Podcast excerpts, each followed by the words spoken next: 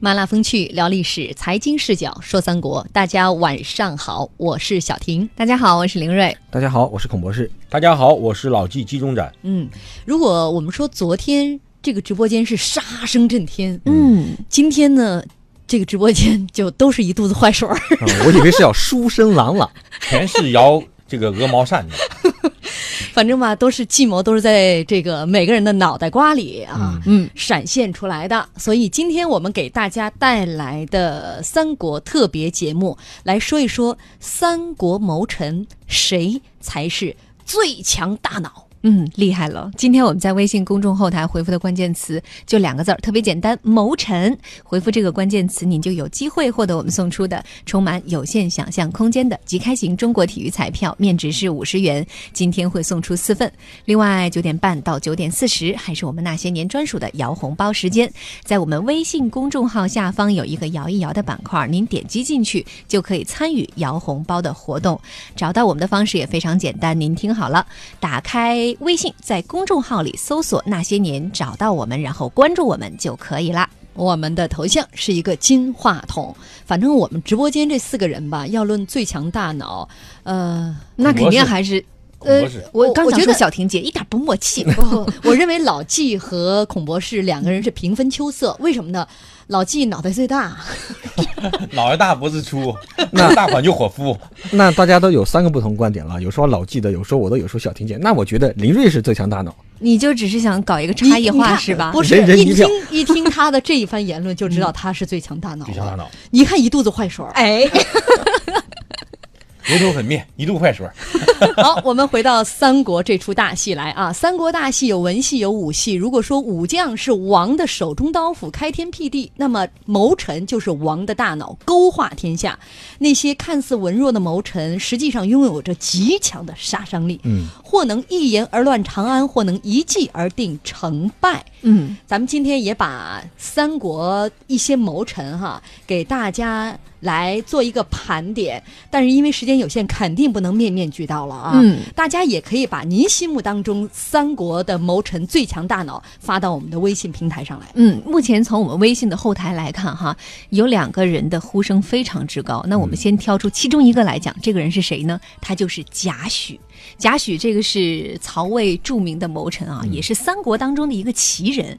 有人爱他，有人恨他，这个人非常有意思，也很争议人物有争议。对，之前小婷姐说的那一段话，所谓一言而乱长安，说的就是他。当时董卓死之后，王允为了清算这个董卓的余党哈、像李傕、郭汜这些人就心怀不安，于是呢，本来是打算各自逃亡的，但是贾诩在身后弱弱的说了一句话。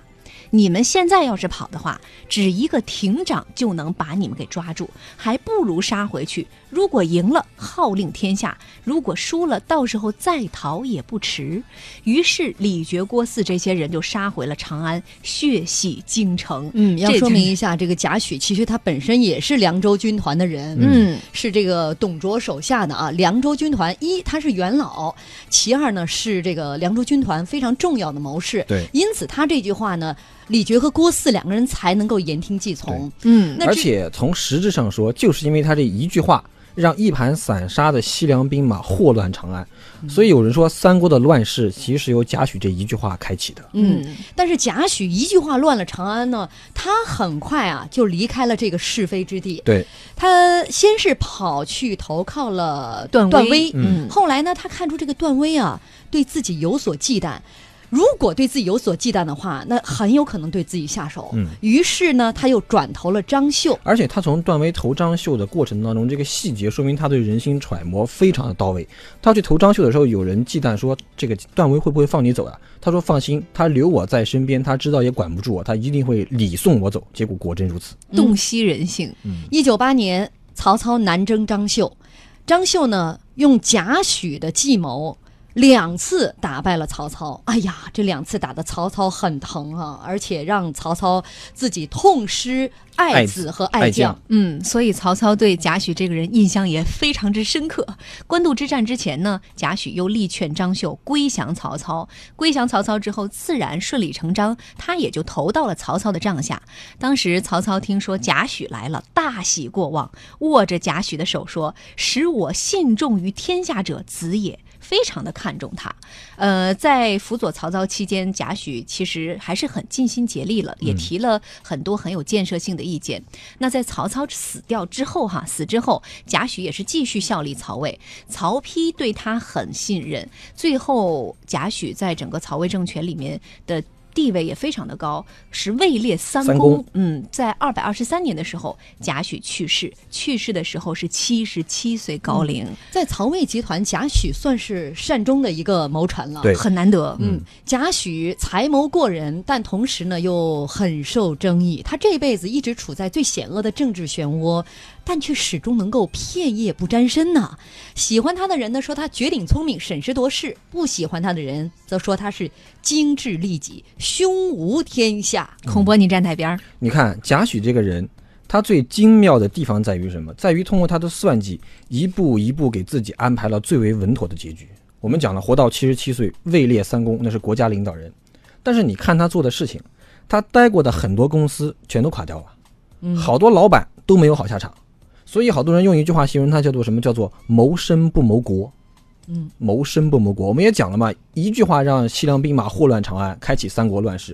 所以你发现这个人虽然字贾诩字文和啊，贾文和，但是既不文也不和。嗯，所以三国杀里面给他的技能叫做乱武。嗯你看他干那些事儿，杀了出计策，杀了曹操的长子、爱将和侄子，但是在关键时刻投了曹操。最关键，曹操最需要人的时刻，所以曹操拉着他的手说：“是你让我信重于天下。”嗯但是张绣的结局好吗？真的不好说啊。这个有一个记载是说，张绣投到曹营之后，虽然曹操给他很高的待遇，但是到了曹丕那一朝的时候，曹丕是各种挤兑他，最后张绣也没办法是自杀而死。嗯所以他待过的很多地方，其实你发现，老板们走到最后都走得很惨，但是他看看到这个公司不适合他再发展了，立马跳，嗯我就跳到更高的一个平台上去。而且他干的这些事儿呀，不管是我们讲的抹书剑韩遂，还是说这个出计策杀曹操的长子爱将，没有一件事儿都是光明正大的。嗯全都是那种让人心寒的奇策。所以这个人的人物形象是非常适合躲在阴暗处。我们现在看电视剧特别火，叫《白夜追凶》，他就适合晚上出来，躲在阴影里头。我觉得如果他会用用一招武功来形容他的话，就是凌波微步。嗯，就是他使用这个方法都是要保护我自己的。啊，不管他是因为呃弱于对手还是怎么样啊，呃，在整个这些夹缝当中保持自身的一个安全。对，而且他有一个特别厉害的地方啊，我出计策，贾诩跟其他谋士不一样，就是其他谋士要去说服你。说明公，你采用我的计策，我为明公出一计，可破贼兵，怎么样怎么样？贾诩是我把计摆出来，你爱听不听，不听你自己等着后悔。比如张劝张绣打曹操的时候，第一次跟张绣说，现在曹操有准备，你别去。张绣非去，好大败而归。然后张绣问说，那就是怎么办？贾诩说，接着再去追。张绣说，给我个理由啊。贾诩说，你别问，先去打。然后打了之后大胜而归。所以贾诩这个人真的是很厉害，厉害的地方在于，我不去说服你，我就给你一个计策，你爱听就听，不听你等着回来跟我道歉。嗯这个是真的是神一样的人物了。嗯，这很霸气，嗯强弱关我忽然系。想起来，我前两天看那个新闻啊，忽然发现看到阿里巴巴的一个副总裁，哎，这个人我九九年就认识他，他这十几年至少换了七到八个公司吧，而且都是每一个时期最风口浪尖的公司。那些公司跟贾诩有点像，那些公司都不行，他也很行。然后呢，呃，他始终都是做副总裁，就就证明啊，就说我我有的时候也想，就他管的业务呢，都管的都还是比较重要的业务，在每一家公司。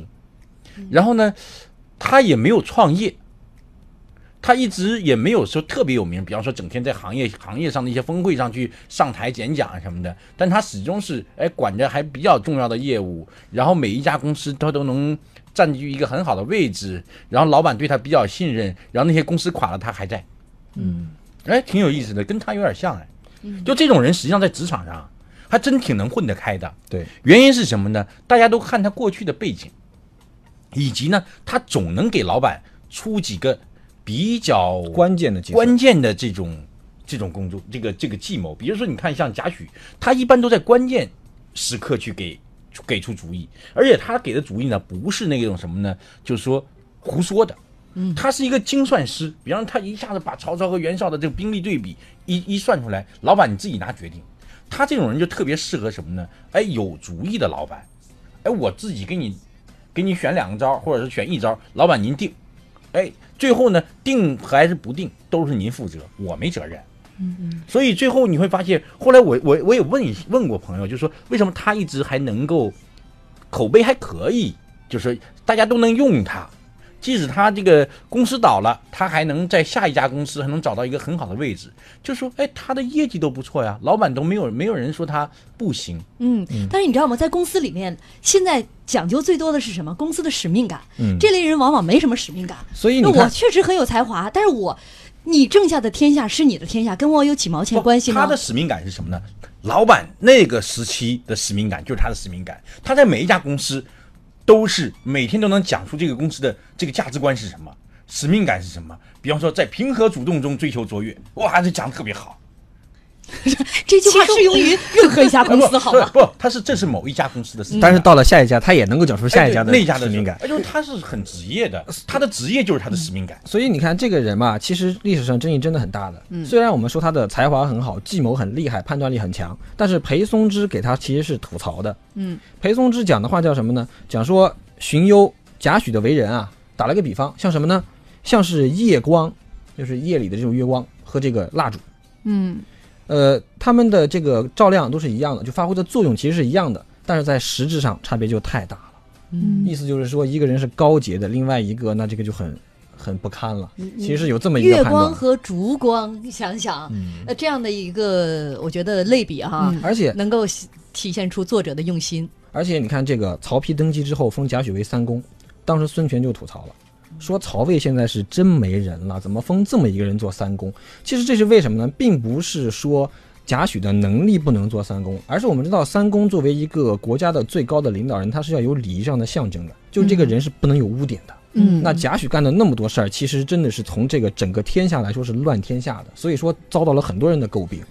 当然，曹丕之所以封他为三公，也肯定是跟当初他贾替诩保他上位，哎哎，但保保他上位这一段也特别有意思。这个就我还给大家开一个脑洞，特别惊人的一个脑洞。我们知道宛城之乱的时候，这个张绣叛了曹操，是贾诩设的计。嗯大家不知道有没有注意一个细节？宛城之乱的时候，是曹昂和曹丕都是随着曹操出征的，嗯都是随军的。结果久经战阵，打了那么多仗的长子曹昂战死了。当时只有八九岁，还是个半大孩子的曹丕，在满城的掩杀当中，从乱军中毫发无伤的活下来了。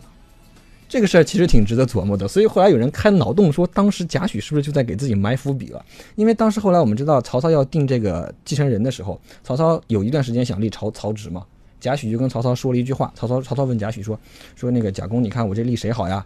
贾诩不说话，然后曹操说你跟那儿嘿嘿笑什么呀？问你话呢？贾诩说我在想这个袁本初和刘表家里的事儿来着。曹操一下就明白了，就是说那两家废长立幼出了大事儿。嗯，而且他这么说呢，我没说明。对你最后跟我没关系，但是曹丕你还得领我这个情儿。对，嗯呃，谋士为自身计，为家国计，为天下计。那我们说这个贾贾诩呢，就是为自身计，为自身计，为自身计。所以他的历史上的风评始终是两个极端的。极端对对嗯，但他不能否认，他确实是有才华的，嗯而且他的这套明哲保身也确实在他身上收到了效果。对，好了，我们稍微休息一下。今天微信公众平台回复的关键词“谋臣”，我们要送出的是即开型中国体育彩票，面值五十元，今天送出四份。前提是您要关注我们的公众账号，微信公众平台搜索“那些年”，找到我们，并且关注我们就可以了。我们的头像是一个金话筒。欢迎大家继续锁定收听《经济之声那些年》。今天我们带来的主题是三国特别节目，来说一说三国的那些谋臣，谁是最强大脑？微信公众平台我们回复的关键词就是谋臣啊。说到这个谋臣，大家发言特别踊跃，嗯就跟说武将是，我觉哎这个可能。可能争议比武将还大，嗯因为有云嘛，武无第一，武呃武无第二，文无第一嘛。嗯，而且好像谋臣的性格不像武将那样那么鲜明，嗯，它呈现一个多样化的态势。对，刚才说到了贾诩，我们微信公众平台上另外一个人的呼声极高。对，就是郭嘉。嗯，有的朋友说就这名字我都觉得特爱国的那种感觉。接着我们就来说一说郭嘉啊，郭嘉历史史书当中给他的评价也挺高的，叫才策谋略，士之奇士，用了一个“奇”字。那郭嘉本来他是袁绍的部下，后来转投到了曹操的麾下，官至军师祭酒，在辅佐曹操期间是屡献良策，而且啊，在整个谋臣队伍当中，可以说他跟曹操之间的关系是最亲密的。这两个人，据史书载叫什么呢？行则同车，坐则同席。曹操对他是特别的偏爱。那个时候，郭嘉其实会有一些不拘常理的行为，有一些不拘小节的地方，也有人在曹操面前打小报告。曹操呢做的也很漂亮，一方面对于打小报告的人呢，呃，好，嗯，以后这些事儿呢你还告诉我。但外另外一方面，对郭嘉其实是睁一只眼闭一只眼。曹操的理由是：此乃非常之人，不宜以常理居之。嗯，反正你告你的，对，我就搁置，就是朕知道了。在常年征战生涯当中呢，曹操总是把郭嘉带在身边，以便能够随时切磋。所以每逢军国大事，郭嘉的计策呢，从无失算呢啊嗯，，这个厉害。嗯，而曹操呢，更是对年轻的郭嘉寄予厚望，只可惜天不遂人愿。郭嘉在曹操征伐乌丸回城的途中病逝了，年仅三十八岁。曹操感到非常可惜，痛失郭嘉。他是这么写的：“哀哉奉孝，痛哉奉孝，惜哉奉奉孝。”其实他有一大篇的文章嗯来这个纪念哭郭嘉。嗯，嗯，我觉得这些谋臣当中，还有武将里面，让曹操最为哀痛的两个人，一个是典韦，这是武将；一个是嗯郭嘉。嗯，刚才我们说到，呃，这个贾诩似乎太过于精算了哈，嗯为自己来精算哈从他从他找工作就能看出来，计算了一个老板又一个领老板，他中间没有没有空隙，他也不去看这个老板究竟怎么样，呃，但甚至是有时候拿老板当自己的跳台。对，但是郭嘉不一样，当郭嘉觉得在这个呃，当时他是袁绍的手下，嗯，那觉得工作不如意之后，觉得袁绍不是他要辅佐的人，他立刻就离开了，辞职了。辞职之后呢，没有找到明主之前，他是把自己给封闭起来。其实也不是不算封闭吧，自己就六年没工作。这算是自己有自己的一点底线和原则。没错，嗯郭嘉这个人，他最厉害的地方在于哪儿？在于判断力和对人心的洞察力。为什么曹操这么喜欢他？就是因为他对曹操人性的洞察力太厉害了。你看整个郭嘉的《三国志》里写的正史里面写的郭嘉的出谋划策，他不是贾诩呀、荀攸呀、荀彧呀，甚至是像诸葛亮呀那种给你一个办法。郭嘉的大绝大部分，不是说所有，绝大部分的建议都是在局势焦灼、迷雾重重的时候，我给你指一条路。绝大部分都是这样。比如说曹操征讨吕布的时候，本来要退军了，有点怵了。郭嘉说：“别退，打，攻有十胜，少有失败，打赢了。”那个孙策北伐的时候，大家都怕。郭嘉说：“你别怕，别怕，这个孙策这人太作，活不了多久。”果然没多久，孙策就被许公的门客杀了。袁绍死的时候，大家说去追袁绍那几个儿子吧，追着打吧。郭嘉说他这几个儿子不成器，你要缓图之。然后果然应验了。所以你发现郭嘉的最厉害的地方就在于他的判断力是一流的，对局势的分析是一流的。他给老板的在两条路之间抉择不定的时候，他给老板选的那条路绝对是正确的。嗯。这个人是他，这是他非常厉害的一个地方。而且你看，他虽然作为一个谋臣，他给出来的这个这个所谓的计谋是那种站在一个更高格局上的那种嗯大开大合的这种方向性的这个计策。像在跟老板打交道啊，你看，就是说，呃，跟武将不一样，武将就是你出去能砍几个脑袋回来，说你去打几个城池回来。那谋臣他的很大的作用啊，或者说他能起作用，取决于他跟老板关系好不好。这个有两个层面，一个就是说你俩互信度高不高，嗯，互信度高，你出的主意他就愿意听。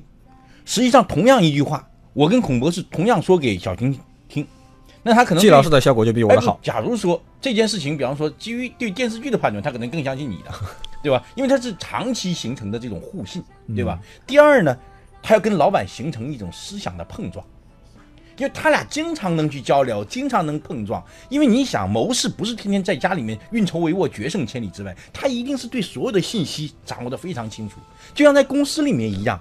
比方说，你说一个人怎么和比另外一个人更厉害一点，因为他掌握的信息多。嗯，老板为什么比员工厉害？因为老板掌握的信息多，所以谋臣一定要去想办法去跟老板关系闹好一点。嗯就是说，你俩关系越好，你掌握的信息越多，你给出的判断越越准确。嗯，因为你看的事情多了嘛，嗯对吧？所以郭嘉他的性格呢，就特别适合曹操的那个不拘小节那种感觉。别人都把曹操当主公，他实际上是把曹操当做什么呢？或者当大哥，嗯，或者当兄弟，他是兄弟加大哥的这种感觉，嗯那完全不一样。两个人在一起就不一样。嗯这个对这个是我觉得是同意季老师讲的，就是有一种人，他跟老板之间就是有一个奇妙的气场，嗯脾气就是相投，他说话老板就是愿意听。郭嘉其实就是这种人。但是呢，再再退再回回过头来讲，做个假设的话，如果郭嘉长寿，比方说活到六十八岁，我估计啊没善终。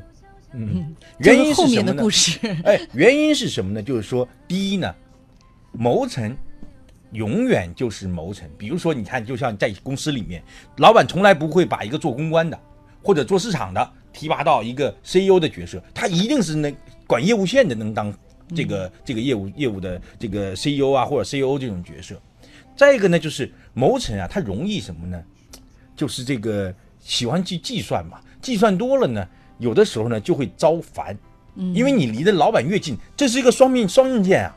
你离得近，掌握信息多，它实际上呢，你每离近一一寸，就容易割伤到自己，所以基本上是很难善终的。当时曹操喜欢这个，可能到曹丕那儿就完蛋了。但是我觉得以郭嘉这样的一个胸怀和格局，以及对局势的一个清晰的判断，他未来会全身而退。就像他当初在袁绍那里，一看到袁绍并不是明主啊，所以立刻抽身而退。我我可以蛰伏六年，在蛰伏的六年之后，甚至可以更长时间。但这个有当遇到问题，就是说在那个时候群雄争霸的时候，他可以跳来跳去。等比方说现在就是 BAT 三家了，你往哪儿跳啊？嗯，对吧？只能老死在一家，或者被修理修他依然可以蛰伏嘛？他在他最年轻、最需要展现自己的时候，他都能蛰伏。